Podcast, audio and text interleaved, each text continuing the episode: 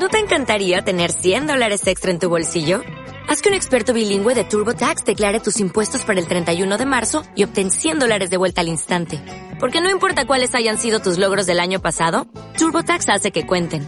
Obtén 100 dólares de vuelta y tus impuestos con 100% de precisión. Solo con Intuit TurboTax.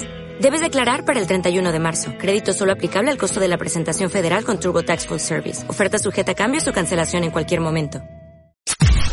Podcast Millennium.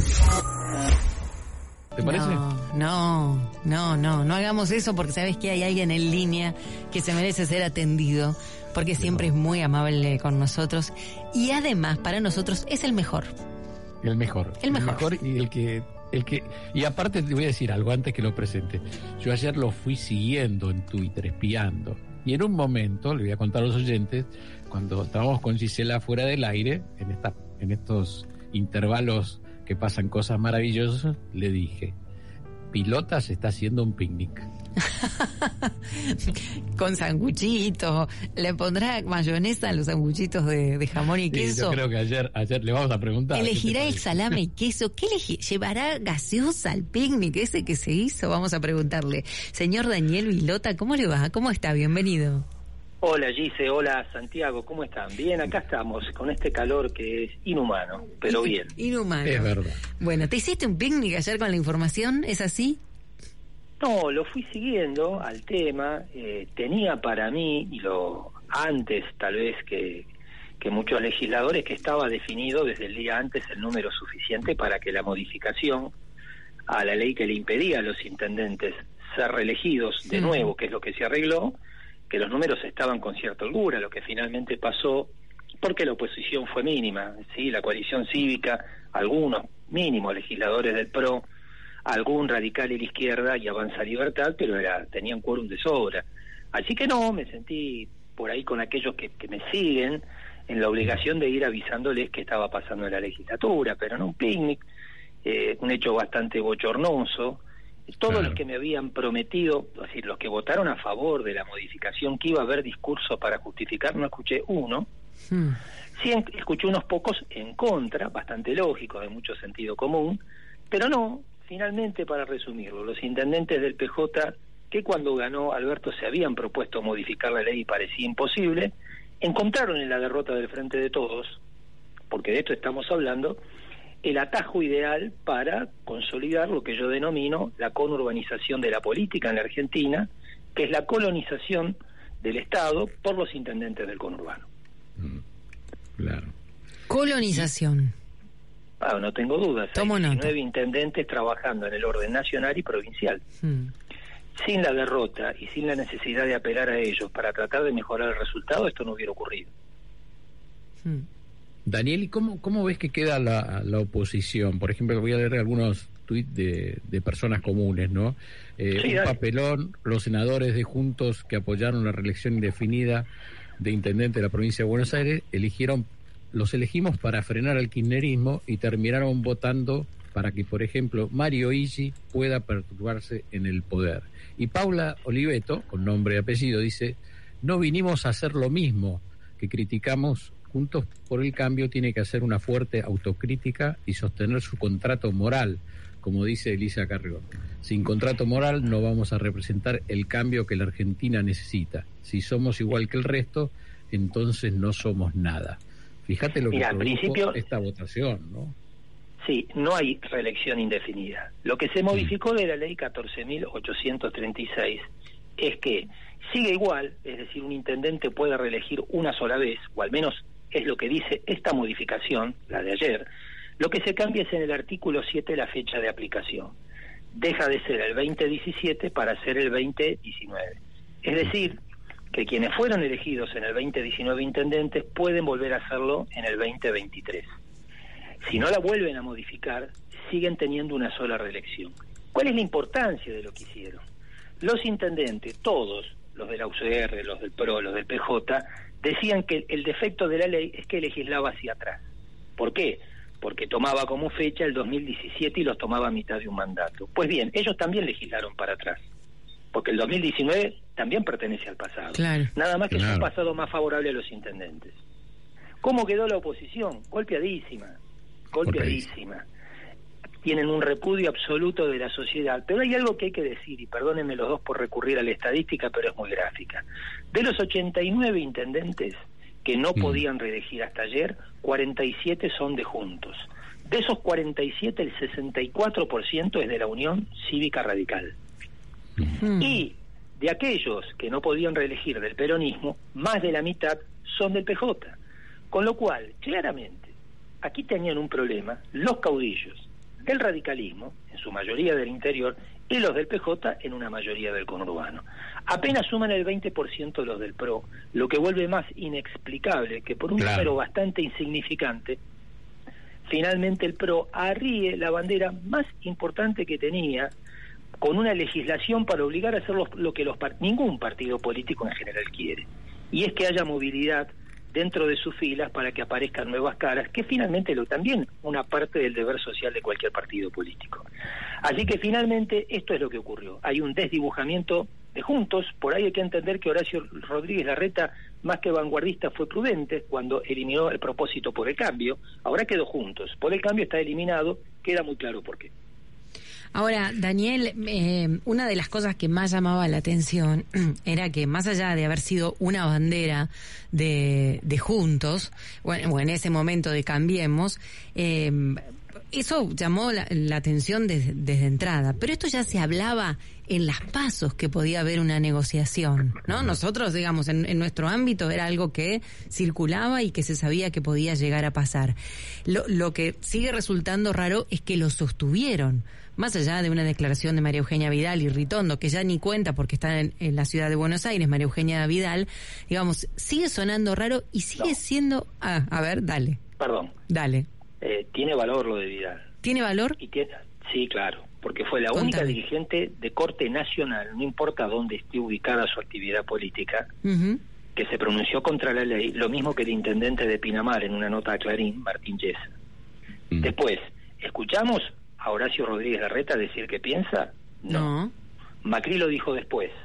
Patricia Bullrich no lo dijo. Sin embargo, estuve en una reunión con Gerardo Morales el martes pasado donde participaron Jorge Macri y Maxi Abad, quiero decir, las cuatro cabezas responsables del PRO y la Unión Cívica Radical a nivel nacional y bonaerense y acordaron respaldar esta ley en silencio. Hmm. No tenemos pronunciamientos. Entonces, más allá de, porque si no estamos convalidando, perdóname, sí, no, no, por lo menos adelante porque me encanta poder eh, intercambiar ideas. quiero poder diferenciar esto de lo que ha hecho y ha sido muy criticado Néstor Grindetti, preguntarse por qué Vidal se pronuncia si está en la ciudad. No, es un tema nacional, no es un tema de la provincia de Buenos Aires. Lo que han hecho ahora, y por eso hablo de una conurbanización de la política, es admitir que sin el conurbano es imposible gobernar la Argentina. Esta es, esta es la hipótesis de los intendentes. Y es la hipótesis que ha sido convalidada por la legislatura bonaerense, pero con el apoyo de las principales autoridades del PJ Nacional, del PJ bonaerense, de la UCR nacional y bonaerense y el PRO nacional y bonaerense. Es decir, tenemos un consenso inédito. Si los intendentes no se convierten en caudillos, que se atornillan a la silla, la Argentina es inviable. La verdad que no hay ninguna constancia de eso. O sí, por lo menos tenemos constancia de que esta es una Argentina peor, no mejor. Hmm. Bien, bueno, gracias por la aclaración porque nos sirve y... Perdón que te interrumpí. No, no, no, no. quiero defender a nadie, pero quiero decir que cobra valor lo de vida al frente al silencio está, de los demás. Está perfecto. Y a la vez pensaba esto, a ver si vos me puedes sacar la duda. Ahí ya te paso, Santiago, estamos, estamos ahí ansiosos por preguntar. Eh, porque los propios intendentes, por ejemplo, de, de, Cambiemos, eh, ejemplo, intendente de La Plata, Julio, Julio Garro, eh, digo, bueno, ellos seguramente deben pensar que si no son ellos, no son. Como hay un problema que tiene que ver con, con el ejercicio del poder real. El día que vos, como intendente, renunciás, por eso todos toman licencia, y me gustaría aclarar algo de eso, deja de ser relevante, porque el que te sucede tiene la firma y tiene el poder. Claro. Este, este es el mensaje oculto frente a este ataque de tristeza de los intendentes radicales del interior bonaerense si no podemos reelegirnos vamos a casa. Tienen razón, se van a la casa, vuelven a trabajar de abogado o en algunos casos se convierten en viajantes de comercio. Es casi un desplazamiento, pero también es cierto que la política no puede ser la perpetuación. Digo, son los mismos intendentes los que tienen que generar una transición para garantizar que ellos no sean imprescindibles. El problema es que les gusta ser imprescindibles. Daniel Milota, ¿qué, ¿qué pensás? ¿Qué pensás del tema de Jorge Macri que, la reta dio lugar para crear un ministerio allí en la ciudad? ¿Renunció para poder ser reelecto en dos años? No, eso es incorrecto y vale para todos los intendentes peronistas. No hay nada que en la reglamentación anterior a la ley, que es lo que se modificó, diga que eh, tomando licencia vos podés saltar por encima de la ley. Lo que la ley dice, lo que dice la reglamentación de la ley. Una cosa es la ley, la 14836, y otra es su reglamentación. Lo que dice la reglamentación es que la prohibición para no volver a reelegir, es decir, para reelegir una sola vez, corre para aquellos intendentes que cumplan más de dos años en el cargo, de manera continua o alternada. ¿Por qué dice eso y estaba bien redactado? Porque la ley de municipios considera que si un intendente renuncia después de los dos años, porque renunció por la razón que fue o abandona el cargo, quien lo sucede, en general un concejal, es el intendente interino y cumple su mandato. Si lo hace antes de los dos años, lo que dice la ley de municipios es que deben convocarse elecciones nuevamente. Entonces, para coincidir con la ley municipal, se redactó así el artículo. No hay ninguna ambigüedad. Nunca el artículo habla de licencias. Lo de las licencias es un invento de los intendentes peronistas que aprovecharon otros. También los radicales, Erika Revilla, vicepresidente de la UCR, provincia de Buenos Aires, intendente de General Arenales, igual que Claudio Rossi, intendente de Rojas, los dos fueron elegidos en estas elecciones legisladores por la provincia de Buenos Aires, los dos tomaron licencia. Así que esto no corre solo para Jorge Macri. El caso de Jorge Macri, en todo caso, es el más visible. Pero es mentira. Por eso, el intendente de Malvinas Argentina, Leonardo Nardini, mandó a dos concejales a presentar un pedido de certeza para saber si se podían presentar o no, aun cuando están cursando su segundo mandato. Y lo que lograron de un juez contencioso administrativo es una medida cautelar, no un fallo. No un fallo. Una medida cautelar es una medida que suspende los efectos hasta que se estudie bien una medida. Y lo que dice el fallo en lo contencioso administrativo es muy gracioso. El juez Jorge Ocampo, San Martín, parece que muy amigo de Guido Lorenzino, que ayer quedó confirmado en su cargo de defensor del pueblo por cuatro años, lo que dice el juez Ocampo, bastante cuestionable, es que él procede así para que no se provoque un daño irreparable. Es decir, que los dos concejales que apelaron, de apellidos Pavón y Herrera, estarían ante un daño irreparable si se ven obligados a cumplir una ley. Y en el caso de Subarchuk, eh, que maneja hidrovías... Es el mismo que vale para todos. No, de la vale para todos. de vale para todos igual, es el mismo caso, todos tomaron licencia porque todos iban a esperar una resolución judicial. Como no confiaron en la resolución judicial, porque Ocampo, más allá de hacer este favor, si es que lo hizo, estamos suponiendo, también les da una cautelar, no les da una sentencia firme, ahí terminan de convencerse que esto tienen que encontrar una salida un poco más sólida. Por eso pasó esto anoche en la legislatura. Completísimo. ¿Cómo ves el 2022, Daniel, en la política, en la provincia de Buenos Aires, sobre todo? Un año absolutamente complicado porque van a subir las tarifas, porque los intendentes van a estar en el ojo de la tormenta, aunque ellos no tengan nada que ver con las tarifas, y porque creo que todos los intendentes también, para cubrirse de la inflación, van a subir las tasas. Probablemente eh, no de, entrada estén en sintonía con lo que plantea Guzmán, probablemente enero febrero las tasas municipales sobran 30, 33%, pero se van a dejar abierta la posibilidad de hacerla coincidir con la inflación real, así que probablemente puedan llevarla al 60 o 70%. Va a ser un año muy complicado, todos los pesos en circulación se van a ir a pagar servicios, con lo cual se va a esterilizar una parte del rebote y yo creo que eso se va a hacer sentir mucho en el humor de la sociedad. Creo yo te digo que uno de los debates antes de esta modificación entre los intendentes, no quiero puntualizar en nadie, digo, realmente a veces da la impresión, lo quiero decir gráficamente, que están encerrados adentro de un termo todos juntos, es que de esto la gente se iba a olvidar. Hmm.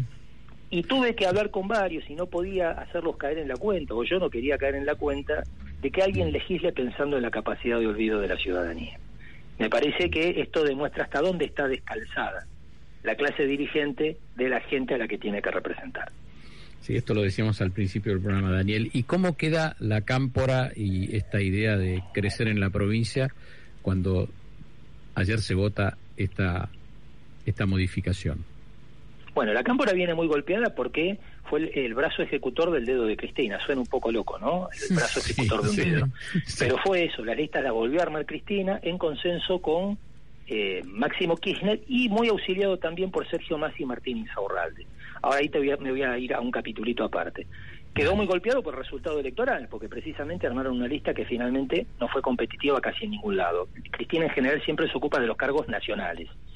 Los provinciales incidió Máximo Kirchner en el armado de la lista, puso candidatos, no diría que todos de la cámpora, pero sí afines, no le fue bien, perdieron en la provincia, por poco pero perdieron, con lo cual llega golpeado a la conducción del PJ. Pero va a ser Máximo Kirchner el que sea conductor del PJ cuando haya que resolver de nuevo las listas. ¿Va a haber más tensión con los intendentes para armar candidaturas? Probablemente depende de cuáles. Yo creo que Insaurralde no va a tener problemas para negociar, reelegir en Loma de Zamora, si le llegue a interesar, y que no y no tener un candidato de la cámpora, porque ha salido muy fortalecido después de lo de ayer. La estrategia de negociación con la oposición la llevó el nuevo jefe de gabinete. Eh, da la impresión que esta ley lo perjudica más, que tiene en Zamora una enorme piedra en el zapato, digo, era alguien vinculado a él, ahora va a poder reelegir, mm. seguramente ahí la guerra va a ser mucho más frontal, pero también Massa ve el crecimiento de rivales. Este, Insaurralde puede ser perfectamente candidato a gobernador o un hombre muy importante que obture cualquier proyecto presidencial de él porque no cabe duda que Insaurralde acaba de convertirse con esto en uno de los dirigentes peronistas, sino el principal de la provincia de Buenos Aires. Bueno, mientras eh, no, no, digo, una uno de los nombres que, que viene sonando como posible futuro gobernador o, posible futuro candidato eh, y que lo que hace ya desde hace un tiempo es sumar por otros. Es decir, que, que la realidad es que le está saliendo bien. Si, si es una estrategia lo que está llevando adelante, la está llevando bien. Tanto es así que por eso Kisilov se apresuró a hacer su, su reelección hace 10, 15 días, lo mismo que Alberto Fernández. Claro. Porque Alberto Fernández, el Día Nacional de la Militancia, 17 de noviembre, pide una paso para que participen en todos los cargos electivos. Claro, ¿qué hace Alberto? Está pensando en un reclamo airado porque la lista de unidad les quitó participación y competitividad. Supuesta lista de unidad. Decimos de nuevo, dedo índice de Cristina, brazo ejecutor máximo. ¿Cuál es el problema? Que si vos armás una paso competitiva tenés que tener un candidato presidencial que vaya contra el presidente y te conviene en un marco de que poco crecimiento, de malestar social, ir contra tu propio presidente. No le quitas fuerza a su gobierno, no lo desequilibras. Lo mismo en la provincia de Buenos Aires. ¿Con qué especulan igual Alberto y Axel? Con que esa paso no ocurra precisamente para evitar ese efecto y ellos ir tranquilos. Ahora, hay que ver cómo están llegando también el 2022. Si tienen un 2022 muy malo, que es seguro que van a perder. Bueno, probablemente le vuelvan a introducir cambios en el gobierno, más intendentes capaz, más gobernadores, no lo sabemos. A los gobernadores con Mansur les fue muy mal. ¿Está Mansur en el gobierno? Da la impresión que no, ¿sí? que está seguramente ahora igual que yo, que no tenemos luz, abajo de un aire acondicionado esperando que se encienda una lucecita. ¿Qué, ¿Qué estoy diciendo con todo esto? ¿Qué trato de decir? Que hay que ver si esa paz ocurre. Primero, si esa paso ocurre con el nivel enorme de imagen negativa, ¿va a ser máximo candidato a gobernador? Mm. ¿Y un Axel debilitado? ¿O tendrán que recurrir un tapado? ¿Será Insaurralde? También podría ser otro. Pero quiero decir, arranca un año muy complicado para el oficialismo, ayudado a que no sea tan complicado por este acuerdo ¿eh? de Juntos por el Cambio en la provincia, Juntos, perdón, por el cambio lo tenemos en duda, lo suprimimos. Sí, Le pasamos el liquid paper para los... Lo quitamos por ahora los más antiguos. Y hay que ver qué pasa, porque digo, este, esta mano, esta solidaridad inesperada de los intendentes del PRO le da un aire increíble que no tenía por lo menos hasta el día este, posterior a las elecciones de septiembre eh, de frente de todos. Daniel, en el tema presupuestario le votaron todo. Claro, pero ese no era el tema importante. No, no, claro. No, ese es importante. ese para nosotros es importante. Había una enorme comunión de intereses. Kicillof necesitaba el presupuesto y los de Juntos también. Nunca estuvo vinculada la negociación de la reelección con el presupuesto. Probablemente, si algún intendente del PRO colaboró más, le toque una obra más o algo más. Pero igual le fue muy mal, que es lo que menos explica esta negociación. Mira, yo te quiero contar, después de las pasos, el gobierno bonaerense le giró anticipos del Tesoro bonaerense a todos los intendentes. Con los del PRO en el conurbano fue estricto, 40 millones de pesos a cada uno. Te quiero contar algunos resultados en otros distritos que administra el Frente de Todos. ¿Están bien sentados? Sí. Sí. Recuerdan, 40 millones. 40 millones. Acá acabo de anotar, mira.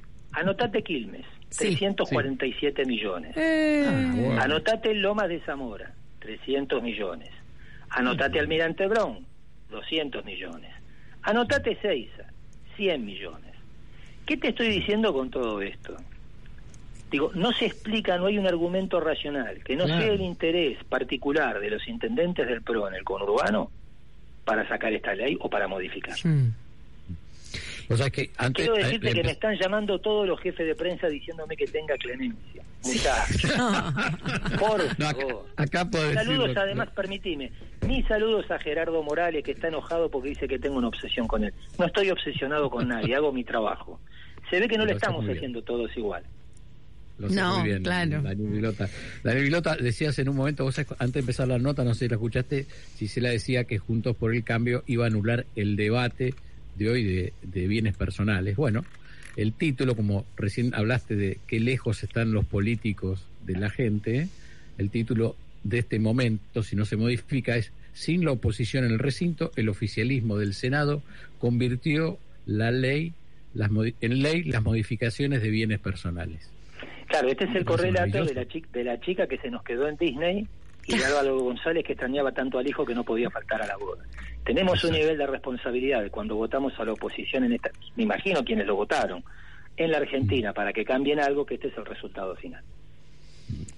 Daniel Vilota le pone un punto final a, esta historia del 2021 que, bueno, hoy, como recordamos, es la, última sesión del año eh, del, Senado y lo que estaba contando Santiago tenía que ver con eso y, y Daniel Vilota le pone el punto final a lo que fue un año que tuvo de todo en la provincia de Buenos Aires y la frutilla del postre fue finalmente, bueno, esto que recién estaba contando, cómo, cómo tuvo que ver este teje y maneje, este, estos puntos que pusieron en claro cada uno y esto que se llevó cada uno dentro del ámbito de la provincia de Buenos Aires. Déjame aclarar una última cosa, allí antes de despedirlos y desearles lo mejor.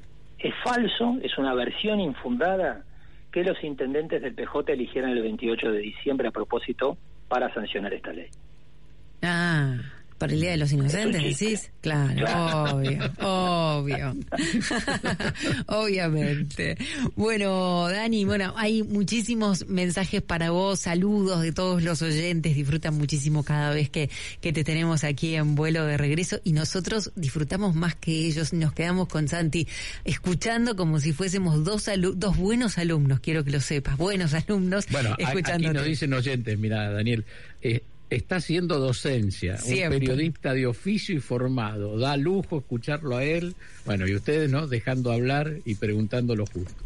El entrevistado es el protagonista y es un oh. grande. ¿eh? Aquí Les agradezco muchísimo a ustedes, a quien mandó el mensaje, y quiero decir que me siento súper tributado por el afecto de la gente en la calle. A veces te voy a contar algo a lo que no estoy acostumbrado. Venía caminando al borde de Callao, escuché una frenada, alguien me gritó por el apellido, dije sonamos. Uh. Se asomó por la ventanilla y se golpeó el pecho y me dijo, te adoro. Ah. Así que yo espero, pero es demasiado ya, ¿no? Me voy contento de no ligarme nada feo, pero eso fue demasiado. No, y eh, está, está bueno sentir el reconocimiento de la gente, pero ¿sabés qué es lo mejor, eh, Dani? A veces eh, en los mensajes nosotros recogemos esto y con lo, en cada entrevistado que ponemos al aire, como a vos en este caso. Es importante cuando los oyentes se sienten identificados con lo que escuchan. Cuando le contás lo que ellos hubiesen querido preguntar y estaban esperando la respuesta. Y me parece que con vos pasa algo similar. Así que. Y cuando tenés alguien del otro lado que te explica. ¿eh? Exacto. exacto. La situación. Perdónenme por robarles un minuto más. Quiero decir, y esto es muy importante porque no lo dijimos en la nota, que yo comprendo, probablemente como ciudadano podría no compartirlo, la lógica del PJ después de una derrota. Me cuesta más comprender la lógica de Juntos cuando la expectativa por el resultado electoral es que tal vez estén en mejores condiciones para disputar el 2023. Hmm. Simplemente esto último para cerrar con ustedes, les agradezco así no hablamos de elogios míos, que es lo menos interesante de cualquier asunto que podamos conversar. Te mandamos... Les agradezco un beso. Mucho a los dos y que tengan un gran año. Un beso enorme, Dani. Gracias por acompañarnos en este 2021 y, por supuesto, damos por descontado poder contar en el 2022 cada vez que te necesitemos. Les mando un abrazo enorme a los dos. Abrazo grande. Y que, te griten mucho por la calle, cosas lindas. ¿eh? Ojalá. Daniel Vilota. está muy bien. Cuídense mucho. Chau, chau. Daniel Vilota, analista. buen año, Daniel, gracias. Analista político, acompañándonos en la última semana del año. Un lujo. Podcast Millennium.